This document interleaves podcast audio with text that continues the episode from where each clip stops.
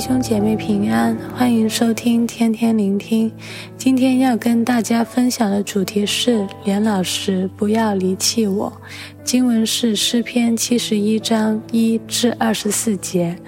这篇诗篇的第九和十八节的经文就有提到年老和求你不要离弃我。这两句仿佛替整段诗篇分为三个段落。也凸显出诗人可能已经是一位老人或身体逐渐衰退的人。这篇诗篇带给读者的感觉是一种虽然经历困难、黑暗。软弱，但他仍然始终如一，像年幼时对神的信靠一样，以致在劣势中仍然能够表明信靠和感恩赞美，不让自己被环境打败，反倒成为他人的榜样，传扬神的大能到下一代。第一至八节。我称为主歌一，核心的信息是信心的祈求和宣告。这段表明了诗人感到羞愧，他形容自己的内心充满了一个消极的情绪，但同时他也表明，只要他向满有公义的神，就是那位强大有能力的神呼求，他必蒙拯救。诗人知道，从年幼开始，神是配得他所依靠，所以今天同样会因为神而蒙拯救。这是一个信心的表达，因为他不用担心，也不用害怕。虽然过程还是会感到负面，但最终会得到神的帮助。就好像婴儿虽然感到肚子饿。这种饥饿感令婴儿感到不安，但他知道只要父母在，他最终都可以吃饱，安然入睡。第九节是副歌一，年老的祈求，将诗人的境况最具体的呈现，就是从前的美好，让他在年老时仍然有信心。于是可以大胆地向神求，不要丢弃和不要离弃。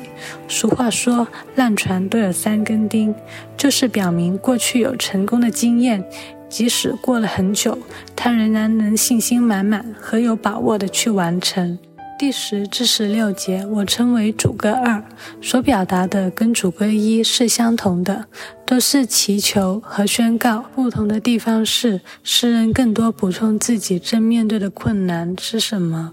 他提到被议论、被害命，所以他必须要对神更有信心，因为他知道他没有能力面对这些敌人，唯有神的帮助才能够使敌人蒙羞灭亡。当读到这里，我们就会发现，诗人从被害的情绪转移到仰望神的境况。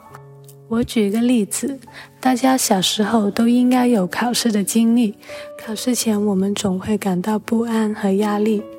如果你曾经有某一个科目取得好成绩，并且得到其他人的赞赏肯定，你就会从恐惧的情绪转移到期待，期待取得好成绩。